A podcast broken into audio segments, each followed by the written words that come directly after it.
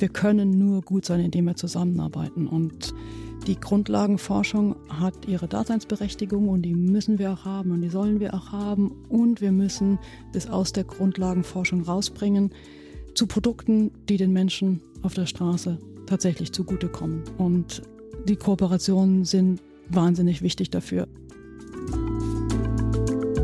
Früher haben wir einfach ein Gewebe analysiert. Und zwar als gesamte Masse, ja. Jetzt interessieren wir uns, was macht jede einzelne Zelle in einem Gewebeverbund? Und man muss sich das vorstellen, das sind riesige Datenmengen. Wenn ich nicht mehr ein Gewebe, eine Tumorprobe zum Beispiel analysiere, sondern jede einzelne Zelle.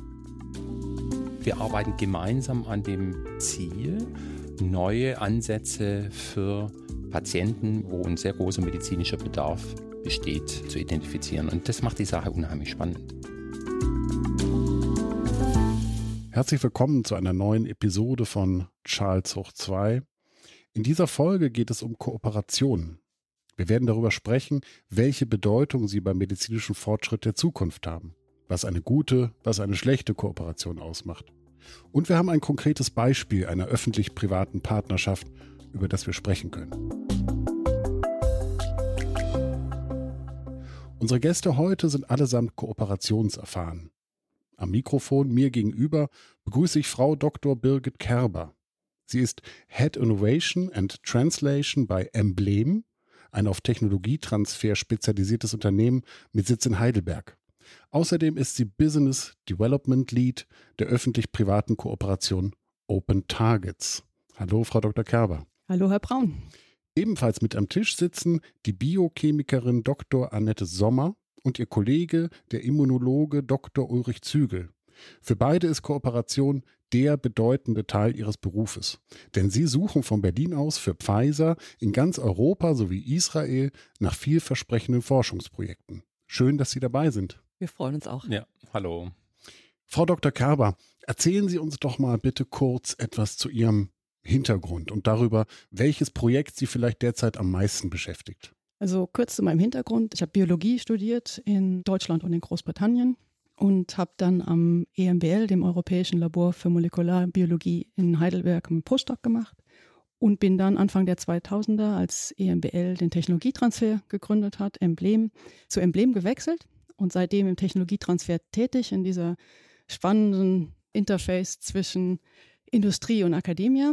Und das Projekt, was mich derzeit am meisten beschäftigt und begeistert, ist die öffentlich-private Partnerschaft Open Targets. Die ist in der Bioinformatik in Großbritannien hauptsächlich angesiedelt. Das ist einer der Standorte vom EMBL. Das EMBL hat seinen Hauptsitz in Heidelberg und fünf weitere Standorte in Frankreich, Spanien, Italien und in Großbritannien und noch einen weiteren Standort in Deutschland, in Hamburg. Und die Bioinformatik ist in Großbritannien und dort ist auch hauptsächlich Open Targets angesiedelt. Der Standort in Großbritannien hat 700 Mitarbeiter und Mitarbeiterinnen, ist wahrscheinlich die größte Ansammlung von Bioinformatikern und Bioinformatikerinnen global. Von daher sehr herausragend. Und in Open Targets ist diese Bioinformatik auch zentral und wir können ja da später nochmal drüber sprechen. Ich bin seit ungefähr zehn Jahren dort fürs Business Development verantwortlich und davor habe ich bei Emblem, als wir das aufgebaut haben zu viert, habe ich das IP-Management aufgebaut und geleitet. Das ist alles, was mit Schutzrechten zu tun hat. Patente, Urheberrechte, Schutzmarken und so weiter. Und das zu meinem Hintergrund. Mhm. Und ich freue mich, heute hier zu sein. Spannendes Thema. Ja, schön, dass Sie da sind. Herr Dr. Zügel, Pfizer ist auch Mitglied von Open Targets. Könnten Sie mal sagen, worum es da genau geht? Mhm. Wir haben jetzt ja schon eine beeindruckende Zahl gehört und wie Open Targets auch weltweit aufgestellt ist. Warum ist Pfizer mit dabei? Worum geht es bei dem Projekt? Ja, vielleicht erstmal ein paar Sätze zu Open Targets generell. Das ist eine Plattform, die nutzt öffentliche Daten oder öffentlich verfügbare Daten aus Datenbanken, die Hinweise für den Zusammenhang zwischen Wirkung von Medikamenten und Krankheiten beschreiben. Das ist eine total wertvolle Ressource für uns. Es ermöglicht den WissenschaftlerInnen neue therapeutische Ansätze für die Arzneimittelentwicklung und die Forschung zu identifizieren. Bei uns, Sie fragen ganz konkret, was hat es für uns von Bedeutung? Bei uns sind sehr viele Forschungsbereiche in diese Kooperation involviert. Das ist von der onkologischen Forschung bis hin zur immunologischen Forschung und auch bis hin zur Forschung an Stoffwechselerkrankungen. Also da sind Abteilungen involviert. Darüber hinaus sind auch Kolleginnen aus dem Bereich Bioinformatik und auch im Bereich Target Sciences direkt involviert, denn die suchen ständig nach neuen Ansätzen, verbesserte Ansätze für die Therapie von Erkrankungen. Das ist quasi deren, deren Hauptinteresse und dabei hilft Open Targets enorm. Jetzt haben Sie es, Herr Dr. Zögel, und Sie, Frau Dr. Kerber, ja auch genannt, die Bioinformatik. Warum spielt die eigentlich so eine große Rolle dabei? Weil es unglaublich viele große Datenmengen gibt und auch immer weiter generiert werden, sowohl außerhalb von Open Targets, auch in Open Targets. Wir haben auch ein großes experimentelles Programm.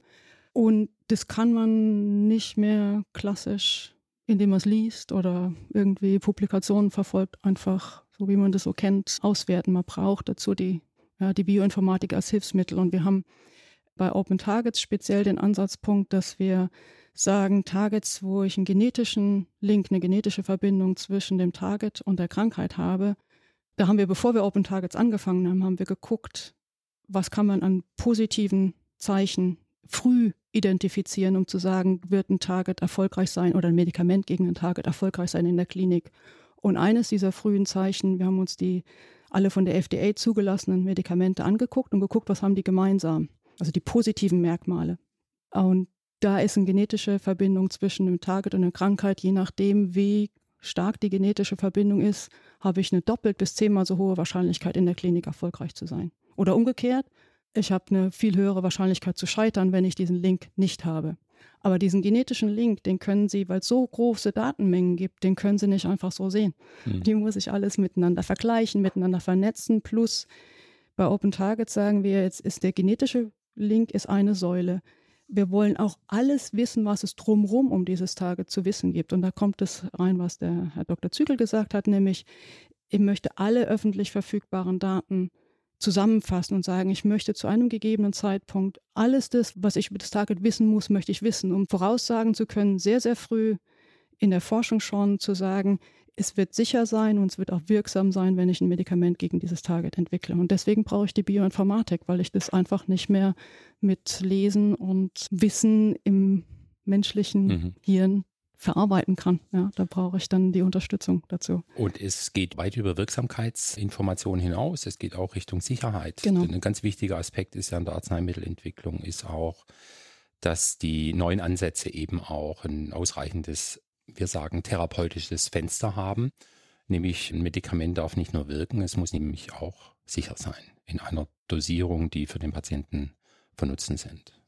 Vielleicht noch eine Anschlussfrage dazu. Also die provoziert ja quasi schon die Nennung von großen Datenmengen. Welche Rolle spielt denn künstliche Intelligenz eigentlich dabei bei der Auswertung?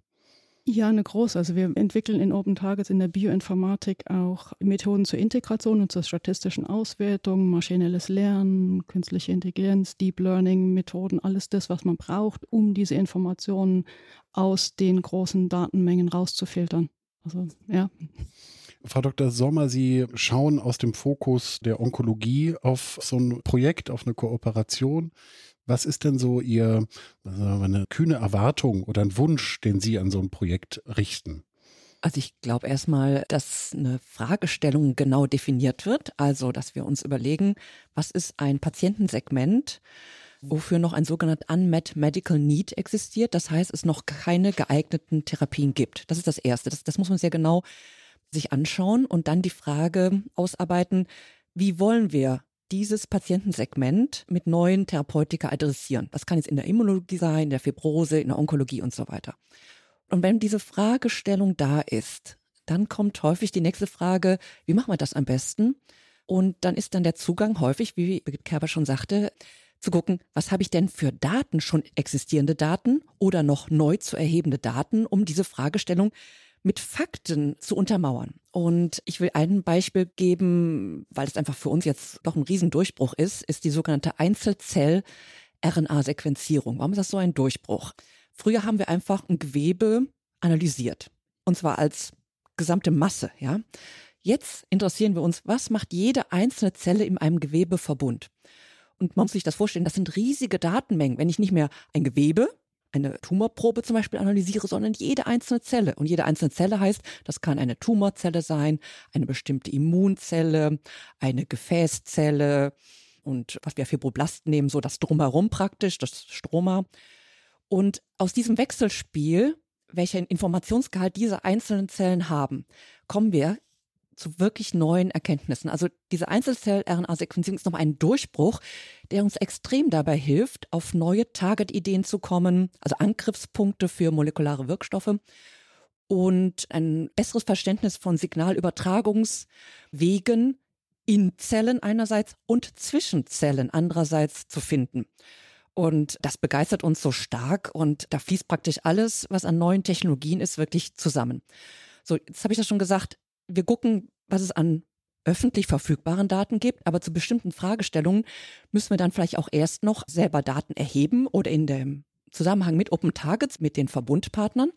Das kann zum Beispiel sein, ein bestimmtes genetisch definiertes Krebs. Ja, dann suche ich nach Patienten, die diese genetische Veränderung vielleicht haben und führe dann dort speziell diese RNA-Sequenzierung durch. Erhebe also frisch einen Datensatz, um bestimmte Fragen zu beantworten. So. Und dann kommt ob man es so Bioinformatik nennt, manche sagen jetzt schon vermehrt Data Sciences, um praktisch alle unterschiedlichen Aspekte einfließen zu lassen und weil es auch integrativer ist, der Begriff mittlerweile fast. Man geht noch gar nicht gleich auf einen neuen Target- und Angriffspunkt raus.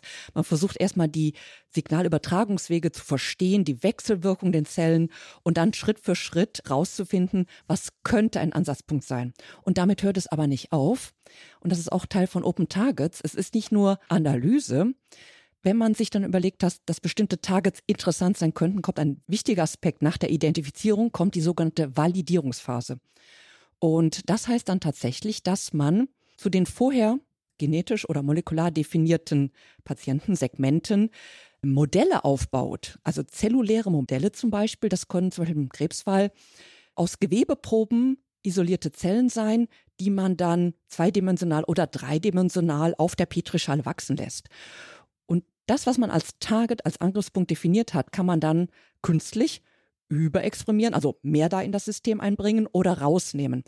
Und aus den Folgewirkungen kann man Schlüsse ziehen, ob es ein interessanter Angriffspunkt ist. Und das macht man auch nicht mehr für ein Tage, sondern üblicherweise auch, das auch durch Hochdurchsatzverfahren unterstützt, sagen wir mal, für eine Indikation, für ein Therapiegebiet vielleicht 10 oder 15 oder 20 Targets. Und nachdem man dann alle Ergebnisse aus parallelen Verfahren vorliegen hat, priorisiert man, was nach einem wirklich interessanten Angriffspunkt aussieht. Und dann kommt man zu dem Schritt, dass man sich langsam überlegt, mit welcher Art Modalität möchte man dieses Target oder kann man dieses Target adressieren? Ist das vielleicht ein Antikörper? Ist das ein kleines chemisches Molekül? Ist es ein aktivierender, also agonistisch oder antagonistisch inhibierender Wirkstoff, den man sucht? Und ganz neu jetzt auch für uns diese Frage, kann man auch RNA als Therapeutika einsetzen. Da können wir vielleicht später nochmal drauf eingehen. Ja, sehr gerne. Mich würde noch mal interessieren, jedes Unternehmen, also das von privater Seite aus Kooperationspartner ist, hat ja auch eine eigene Forschung.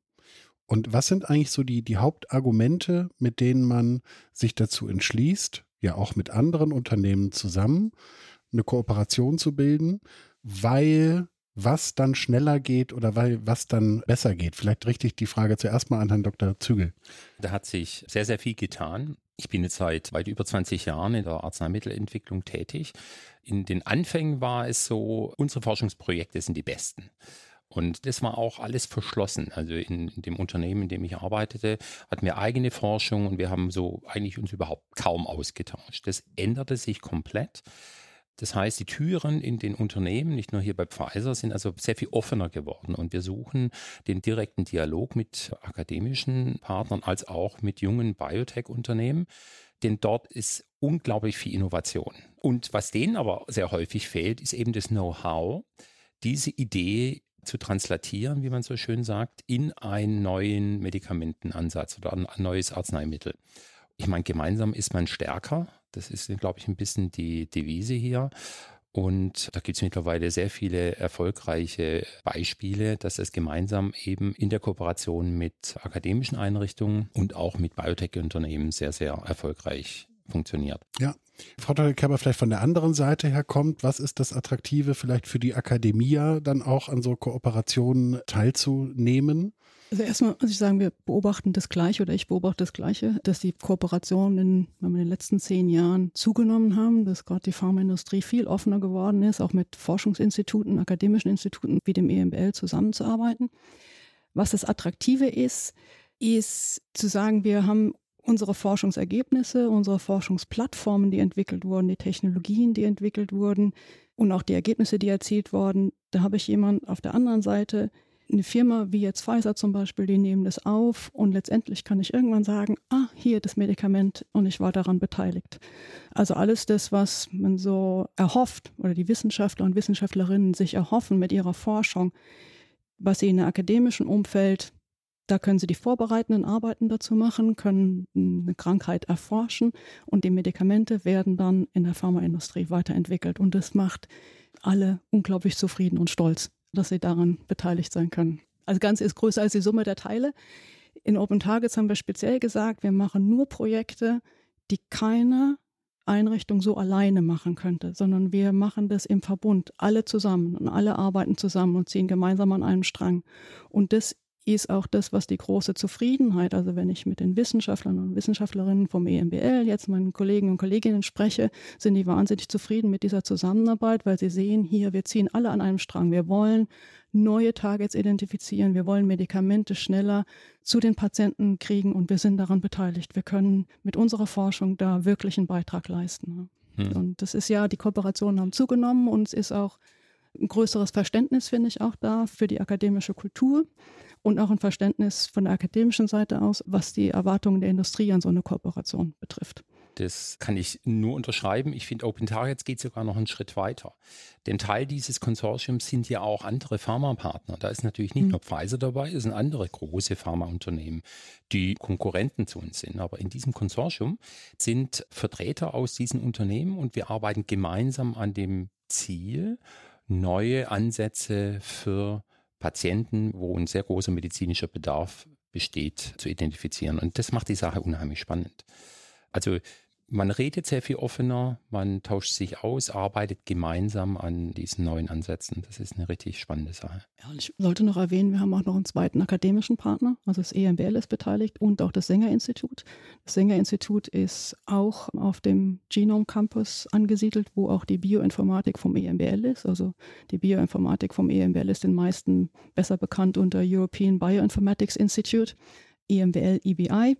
Und das Sängerinstitut ist dort, wo die meisten experimentelle Programme ablaufen. Und das Sängerinstitut in der Onkologie zum Beispiel hat eine sehr, sehr wertvolle Ressource. Die haben mehr als 1000 sehr gut charakterisierte menschliche Krebszelllinien, die man kennt. Man weiß, wie die DNA aussieht, man weiß, wie die Genexpression aussieht, man weiß, wie die auf Medikamente reagieren. Und in den Screens, die Frau Sommer hier gerade genannt hat, haben wir diese Zelllinien zum Beispiel eingesetzt, um zu gucken, welche Targets und wie ist die Biologie von dem in dem entsprechenden Krebszellmodell. Frau Dr. Sommer, einen Schritt weg von Open Targets vielleicht mal kurz. Ich hatte Sie ja eingeführt als eine Expertin von Pfizer, die im Prinzip sich umguckt in ganz Europa und in Israel und nach Kooperationspartnern, in Ihrem Falle in der Onkologie, Ausschau zu halten. Was macht eine gute Kooperation aus? Also ich denke, da spielen mehrere Faktoren eine Rolle. Ich glaube, man fängt damit an, dass man sich gegenseitig ein gutes Verständnis erarbeitet über die Erwartungen, die man aneinander hat, ganz am Anfang. Was erwartet die eine Seite von der anderen und umgekehrt? Und dann aber auch zu sagen, welche Ziele wollen wir erreichen? Und üblicherweise entwickeln wir ja sehr früh einen Forschungsplan, der auch so wie ein Leitfaden für eine Zusammenarbeit ist. Das heißt, wir sagen dann nicht bis ins letzte Detail, welcher Versuch geplant wird, aber wir geben uns einen Rahmen. Und ich glaube, das ist erstmal eine gute Grundlage, das gemeinsam auszuarbeiten. Da gibt es auch meist viel hin und her um rauszufinden, wo wollen wir die Schwerpunkte setzen. Und natürlich gibt es bei so Sachen wie, in welchen Zeiträumen, also Monaten, Wochen, Semestern, wollen wir das erarbeiten, gibt es auch immer eine heftige Diskussion. Aber ich denke, da sollte man immer realistisch sein und Sachen dann auch anpassen. Also ich denke, wie gesagt, dieses Thema gegenseitige Erwartungen und, und Ziele setzen, das in einen Zusammenhang zu bringen. Und ein anderer Aspekt ist, und ich weiß auch, dass mein Kollege Ulrich das so sieht, ist, früh schon durch die Vorgespräche sowas wie eine Vertrauensbasis aufzubauen. Das ist ganz, ganz entscheidend. Idealerweise natürlich auch dadurch, dass man sich, bevor man anfängt, aktiv zusammenzuarbeiten, auch mal persönlich sieht. Ja, das war natürlich jetzt in der Covid-Zeit sehr schwierig. Wir haben es aber trotzdem geschafft, Kollaborationen aufzubauen, weil mein Eindruck ist, selbst wenn man längere Zeit immer wieder Gespräche mit Video führt, man lernt sich kennen. Man lernt sich tatsächlich kennen, ja. Und ein weiterer Aspekt ist sowas wie es wird manchmal unterschätzt, tatsächlich auf kulturelle Besonderheiten Rücksicht zu nehmen. Es ist also ganz was anderes, ob ich mit französischen Teams arbeite, israelischen Teams, englischen Teams. Es ist sehr unterschiedlich, auf welche Sachen Wert gelegt wird. Zum Beispiel, wie viel Zeit man erstmal, vielleicht zu Beginn eines Projektgruppentreffens, die ich auch mitmoderiere dann, im Bereich des Alliance Managements man erstmal dafür verwendet, abzufragen, wie geht's, ne? Wie ist das Wetter in Marseille? Wie ist das Wetter in Tel Aviv so ungefähr? Also wie viel Zeit verwendet man dafür? Aber die Zeit muss man sich nehmen, ja, um alle wieder zusammenzuholen. Und wenn es knirscht, klar, es kann mal knirschen, es kann knirschen, wenn die Ergebnisse nicht so sind wie erwartet. Das ist ja eigentlich unser Realfall. Ne? Dann ist es eher zu gucken, woran liegt es und da konstruktiv nach den Ursachen zu suchen und nach Lösungswegen. Und das ist eigentlich unser tägliches Brot. Und also ich bin auch genau wie der Ulrich Zügel auch seit mehr als 20 Jahren in der Pharmaforschung tätig. Wenn man das weiß, hört man auch sehr früh auf unterschwellige Signale oder sieht unterschwellige Signale und muss dann einfach nachfragen und dann nach Alternativen suchen. Und, und dann kann eine Kooperation tatsächlich gelingen. Ja. Ob sie immer alle Ziele erreicht, die man vorab definiert hat, ist was anderes. Aber da arbeitet man sich dann hin. Ich habe ja gelernt, dass die, dass die Forschung sowieso immer sehr nah eigentlich am, am Scheitern auch mhm. ist, weil es ja eigentlich eher der Ausnahmefall ist, dass etwas dann wirklich ein potenter, guter Wirkstoff, der auch gesucht wurde, dann auch tatsächlich gefunden wurde, dass er sich dann auch entwickeln lässt bis zur Tablette oder welcher Darreichungsform auch immer. Scheitern Kooperationen eigentlich auch? Frau Dr. Kerber, die Frage an, an Sie. Ja, Scheitern finde ich hm, starken Begriff. Also so scheitern in dem Sinne, dass man jetzt irgendwie im Streit auseinandergeht oder das irgendwie überhaupt nicht läuft. Das habe ich so noch nicht erlebt. Es gibt eher Situationen, wo zum Beispiel jetzt Zeitpläne, weil es einfach im Labor vielleicht nicht so funktioniert, wie man sich das vorstellt. Ja, die Zellen machen halt nicht ganz so, was man so denkt und dann muss man probieren und es dauert ein bisschen länger. Oder man hat ein Experiment angefangen mit einer bestimmten Hypothese im Kopf und merkt aber, das kommt anders raus. Also es ist nicht, das ist auch eine wertvolle Information, ist aber vielleicht nicht unbedingt die, die man haben wollte. Ja. Und, und das würde ich aber nicht als Scheitern verstehen, sondern es ist einfach der Gang der Dinge, ist der Gang der Wissenschaft. Was sich auch mal ändert, wo Kooperationen beendet werden können, ist, wenn sich ein strategischer Fokus ändert. Bei einem Pharmapartner zum Beispiel, da muss man auch im Vorfeld drüber reden. Ich denke, Kommunikation ist ein ganz wichtiger Bestandteil, regelmäßige, häufige Kommunikation. In Open Targets haben wir da bestimmte Mechanismen integriert, in dem, wie das eben auf tagtäglich gemacht wird, damit sich die Projektteams und so alle regelmäßig treffen, zum Beispiel. Das funktioniert sehr gut. Kommunikation, Vertrauen dass ich auch sage, es läuft gerade nicht so, wie es laufen sollte, ja. dass ich das sagen kann, meinen Kooperationspartnern und dass man dann auch gemeinsam diskutiert und wie Annette Sommer schon gesagt hat, einen Lösungswege sucht und sagt, wo, woran könnte es denn liegen, was könnte es denn sein und deswegen arbeitet man intensiv zusammen, dass man dann gemeinsam irgendwie versucht, nach einer Lösung zu finden. Ne? Also so scheitern finde ich einen zu starken Ausdruck. Mhm. Der Gang der Wissenschaft ist halt manchmal nicht vorhersehbar.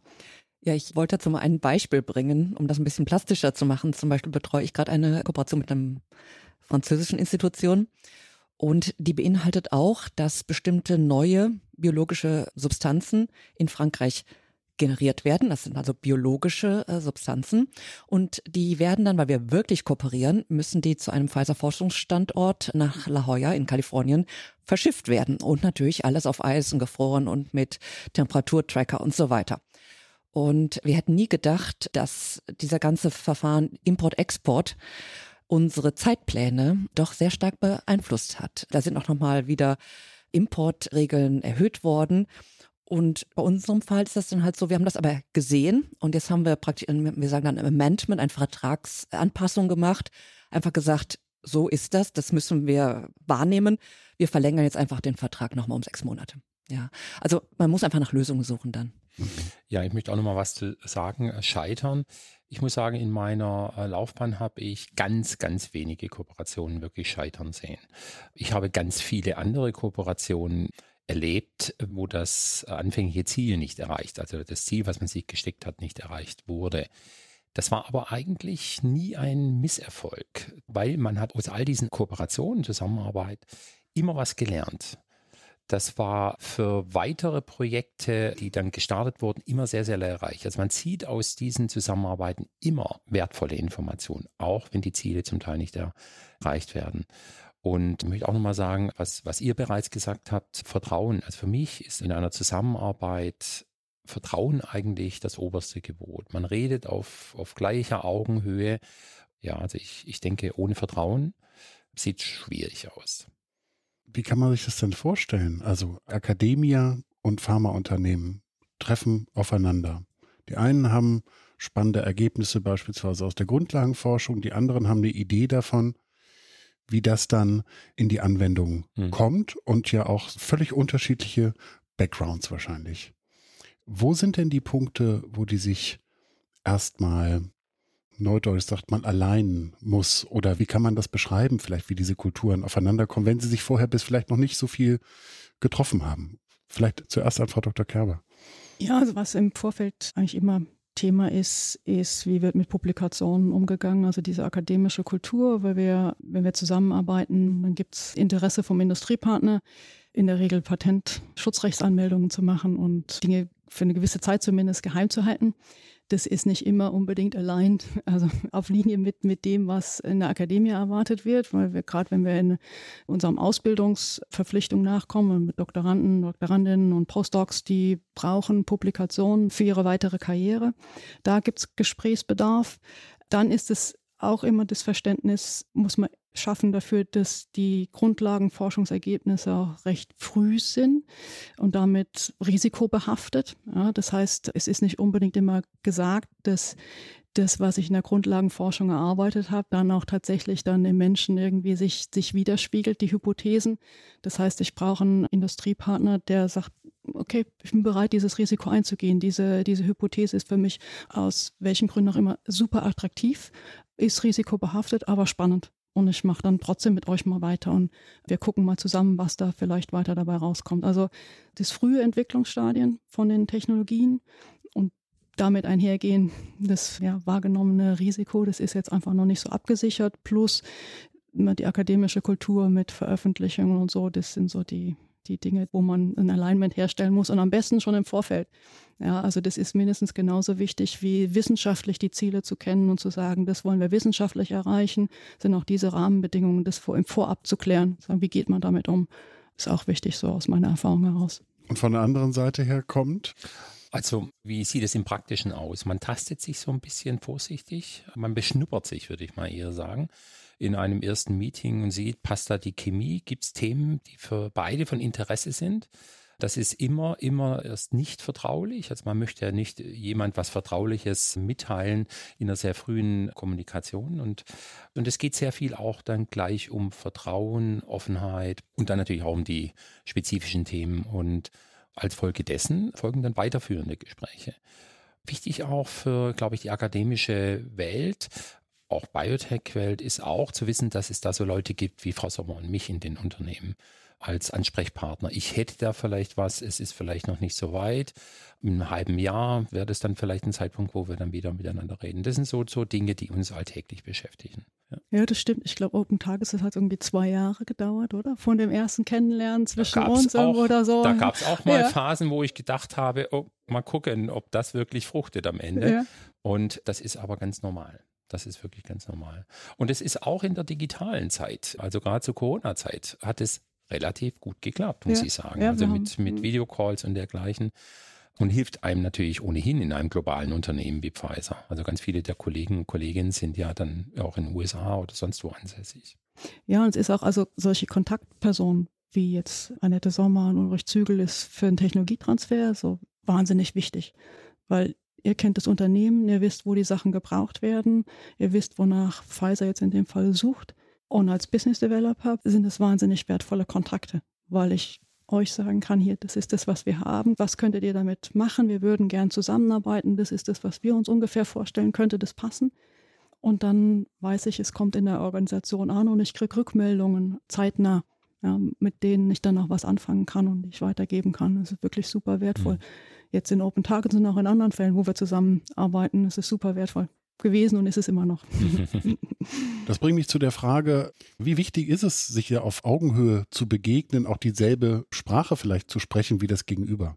Ja, das ist unglaublich wichtig fürs Verständnis. Also im, im Kontakt jetzt hier mit Pfizer zum Beispiel, mit Annette Sommer und Ulrich Zügel. Der Grund, warum wir uns so gut verstanden haben, ist auch, dass, dass beide aus der akademischen Welt kommen. Vielleicht können beide auch nochmal zu ihrem Hintergrund was sagen. Es war wahnsinnig wertvoll, dass sie beide beide Kulturen verstehen und einen Fuß in, in beiden Welten haben. Das ist mhm. sehr, sehr wichtig. Ja, kann ich nur unterstreichen. Ich bin jetzt seit weit über 20 Jahren im Pharma, im Pharmabereich tätig, in unterschiedlichen Rollen, in Drug Discovery, wie wir sagen, in der präklinischen Arzneimittelentwicklung und davor war ich auch in der akademischen Forschung viele Jahre tätig. Das heißt also, ich habe all diese Bereiche eigentlich durchlebt und weiß auch ganz klar die Sorgen und vielleicht Bedenken, die ein Gesprächspartner oder ein akademischer Partner, mit dem ich Gespräche führe, hat am Anfang. Und ich glaube, es hilft mir oder uns ungemein, dass wir quasi in all diesen Bereichen tätig waren. Und das lässt Barrieren fallen. Und ich glaube, das ist ein total wichtiges Werkzeug. Ja, das sieht bei mir ganz ähnlich aus. Ich habe auch bei meinen früheren Arbeitgebern sehr stark kollaborative Projekte mitbetreut oder auch selbst Daten generiert, die dann der Kollaboration zur Verfügung gestellt wurden.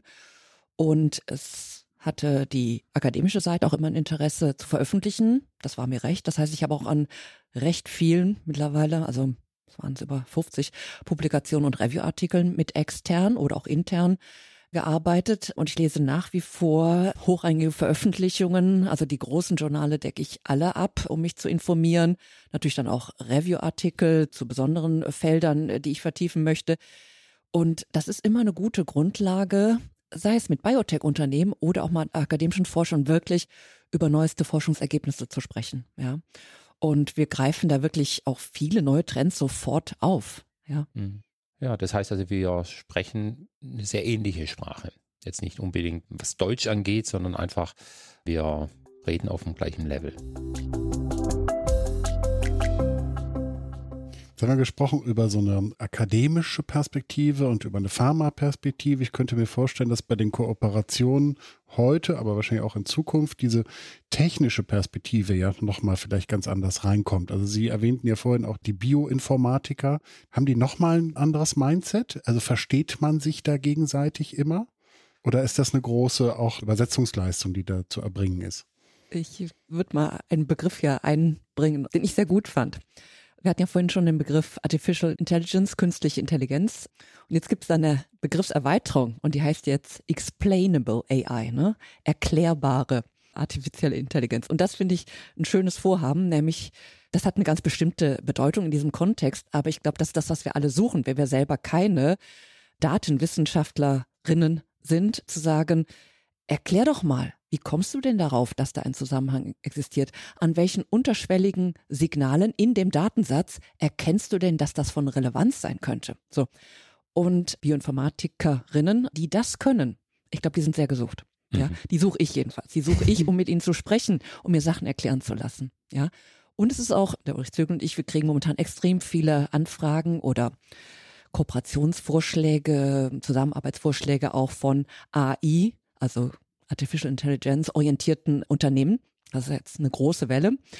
Und da ist das auf der anderen Seite, uns zu erklären, wie die andere Seite darauf gekommen ist, dass da eine Relevanz ist, ist das Wichtigste, ja. Weil sonst ist das Blackbox. Und mit Blackbox kann ich nicht viel anfangen, ne? Also das ist das, was ich erfrage, ja. Also Technik oder sagen wir Technologie ist ganz, ganz, ganz entscheidend. Aber die Fähigkeit von der anderen Seite Sachen erklären zu können, spielt eine große Rolle. Ja, und es einzuordnen im großen Ganzen, das ist die hohe Kunst. Welche Erfahrungen machen Sie denn da konkret? Das fand ich jetzt natürlich sehr spannend, als ich jetzt genannt habe, Frau Dr. Sommer, da kommen AI-Unternehmen auf Pfizer zu. Und es kommt dann wahrscheinlich darauf an, dass diese Daten, die da ausgewertet wurden, irgendwelche Big Data Sätze, man muss ja erstmal verstehen, wahrscheinlich, woher kommen diese Daten. Ich könnte mir auch vorstellen, dass es sehr unterschiedliche Qualitäten von, mhm. von Daten gibt. Welche Erfahrungen machen Sie da? Ja, da gebe ich Ihnen vollkommen recht. Also Datenqualität, wo kommen die Daten mhm. her, wie umfangreich sind die, das ist ganz entscheidend. Ich würde mal sagen, wir arbeiten dann, der Ulrich Zügel und ich, arbeiten eng zusammen mit Experten innerhalb vom Unternehmen. Weil wir können nicht alle Fachbereiche abdecken. Wir haben jetzt aber gerade eine neue Kollegin bekommen, die sitzt in Israel, die ist Spezialistin für AI und Machine Learning, maschinelles Lernen, ML. Und da tauschen wir uns eng aus und dann gehen wir, wenn wir sagen, ja, das könnte nach einer Erstbegutachtung von Interesse ein, gehen wir zu auf die Expertinnen und Experten innerhalb von, von Pfizer und besprechen das dann. Und üblicherweise machen wir es auch so, wir machen gerade eine Kampagne, ehrlich gesagt, dazu, wo wir uns verschiedene Unternehmen parallel anschauen. In einem speziellen Fall, da geht es um künstliche Intelligenz unterstützte Auswertung von angefärbten Gewebeschnitten in der Tumorbiologie. Das ist die sogenannte Histopathologie. Das ist jetzt ein Riesenfeld, wo die künstliche Intelligenz versucht, aus diesen Gewebeschnitten herauszulesen, ob zum Beispiel der Patient, die Patientin auf eine bestimmte Therapie ansprechen wird oder nicht und woran das liegt. So. Und wir rufen jetzt eine Challenge aus bei Invitation. Wir laden dann Unternehmen ein, sich daran zu beteiligen und auch akademische Einrichtungen. Praktisch kriegen die eine Challenge, also die kriegen einen Datensatz und also in dem Fall Gewebebilder und sollen mal ihre Maschinerie drauf loslassen und dann gucken wir uns die Ergebnisse an. Ja, und ich denke, das ist ein sehr interessantes Vorhaben. Wir nennen das eine Challenge, weil es ist einfach sonst sehr schwer zu sagen, wer ist in welchen Kategorien besser oder schlechter. Ja, also wir gehen das praktisch experimentell an. Ja, sehr spannend, um dann herauszufinden, wer ist der richtige Kooperationspartner. Der ne? oder vielleicht auch mehrere. Ja, vielleicht genau. ist es sogar ja. so, dass einer ein möglicher Kooperationspartner einen Schwerpunkt hat, auf eine Art Daten zu analysieren und Ergebnisse zu gerieren und der andere hat einen anderen Schwerpunkt, dann können das auch zwei potenzielle Partner, Partnerinnen für die Zukunft sein. Ja.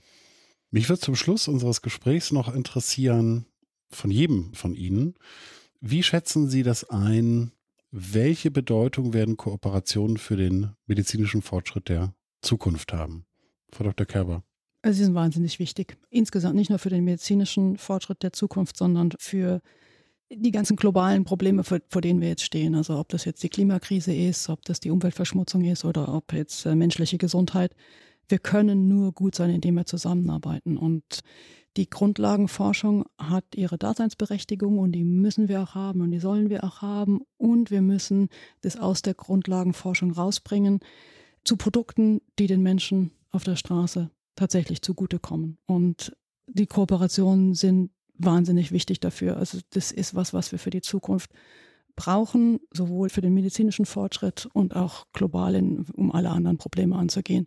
Also ich bin überzeugt davon, dass wenn wir uns in zehn Jahren hier treffen, wie wir das Gleiche sagen würden, wir brauchen diese Industriekooperation und gucken mal, wie weit wir jetzt schon gekommen sind und was wir alles erreicht haben mit dem, was wir jetzt gemacht haben. Und dann gehen wir noch mal weiter. Das brauchen wir für die Zukunft, bin ich absolut sicher. Herr Zügel. Ich wüsste gar nicht, was ich da noch ergänzen könnte, denn ich bin genau der gleichen Meinung. Ich glaube, wir können all diese zukünftigen Herausforderungen auf, auf sehr unterschiedlichen Ebenen nur gemeinsam meistern. Und ich glaube auch, dass einige Erfolgsmodelle oder erfolgreiche Kollaborationen, die wir ja bereits gestartet haben und durchgeführt haben oder dabei sind durchzuführen, natürlich auch ein Rollenmodell sind für zukünftige Kooperationen. Eine Kooperation, die natürlich eine ganz besondere Rolle spielt, ist die Kooperation zwischen Pfizer und BioNTech wo ja gemeinsam den Impfstoff auf den Markt gebracht haben gegen Covid-19. Und ich glaube, dass das ist, ich würde es nicht als Flaggschiff bezeichnen, aber ich glaube, das ist, hat eine enorme Anziehungskraft für weitere Kooperationen, die da folgen. Ja, und in dem Zusammenhang fürs EMBL zum Beispiel sind die Lipid-Nanopartikel, die die RNA tragen, in mhm. diesem Impfstoff sind am EMBL Hamburg in der Strukturbiologie untersucht worden und man konnte dann herausfinden, welche besser funktionieren. Und so haben wir auch als akademisches Institut da unseren Beitrag dazu geleistet. Ja, es ist wirklich schön. Ja. Ich glaube, ein Aspekt, den wir noch gar nicht besprochen haben an diesen Kooperationen zwischen Public und Private, ist auch im Zusammenhang, dass ja immer mehr diskutiert wird, wie sieht es denn mit dem forschenden Nachwuchs aus? Und zwar, also jetzt mal dieses edukative Element von Kooperationen auch hervorzuheben. Ich habe da in letzter Zeit einige Artikel zu gelesen. Und da wurde so ein bisschen darauf abgezielt zu sagen, es zeichnen sich Nachwuchssorgen im Biotech und im Pharmabereich ab in der Wissenschaft und Forschung und Entwicklung. Und was diese Kooperationen zwischen mal, Pharmaunternehmen und akademischen Einrichtungen auch tatsächlich bewirken können, ist, dass für die beteiligten Wissenschaftlerinnen und Wissenschaftler es wie so ein Schnupperkurs ist, mhm. in engen Kontakt mit Wissenschaftlerinnen und Wissenschaftlern aus der Pharmaindustrie zu kommen und Sachen zu lernen. Also natürlich mit dieser Offenheit auch Fragen zu stellen, warum macht ihr das denn so und warum macht ihr das nicht anders und warum in der Reihenfolge, ja? Aber wenn man diese Offenheit mitbringt und diese Fragen stellt, kann das wirklich durch die Kooperation auch noch was Bereicherndes sein auf einer weiteren Ebene, nämlich der, um darüber vielleicht nachzudenken, ob man eine, in der Karriere eine andere Entwicklung einschlagen will und so weiter. Das haben wir bisher noch gar nicht angesprochen. Ich finde es aber wirklich sehr wichtig. Ja. Total. Ja. Ja. und auch entscheidend für den medizinischen Fortschritt, weil ohne irgendwie Forschende kommt man nicht weiter. Ne? Ja, das ist in der Tat ein großer Aspekt. Also gerade jetzt als, als Grundlagenforschungsinstitut fürs EMBL in der Ausbildung von den Doktorandinnen und, und Doktoranden und Postdocs der nächste Karriereschritt wenn ich da mit einem Unternehmen zusammengearbeitet habe, ich konnte die kennenlernen, kann merken, wie die ticken, gefällt es mir da, ist es was, wie sind die drauf, dann habe ich nochmal eine Alternative zu dem klassischen Karrierepfad. Okay, ich werde jetzt irgendwie, ich bleibe in der akademischen Forschung, irgendwann werde ich Professor oder Professorin. Also das ist in der Tat auch für uns als akademisches Institut ein wirklich großer Aspekt, dass wir sagen hier, wir können hier Career Progression auch immer außerhalb der Akademie anbieten, weil solche Zusammenarbeiten einfach die Möglichkeit bieten, sich gegenseitig kennenzulernen. Ja, das ist ein sehr, sehr wichtiger Punkt. Ja, schließt sich ein Kreis. Vielen Dank für das Gespräch. Ich glaube, es ist ganz klar geworden, dass Kooperationen vielleicht ein sogar entscheidender Faktor sind für den medizinischen Fortschritt der, der Zukunft, dass alle Akteure profitieren können, wenn sie sich unter bestimmten Bedingungen treffen, aufeinander einlassen. Welche das sind, haben wir erfahren. Ich glaube, viel gelernt in diesem Gespräch. Danke Ihnen sehr, dass Sie dabei waren. Vielen Dank. Danke auch. Danke.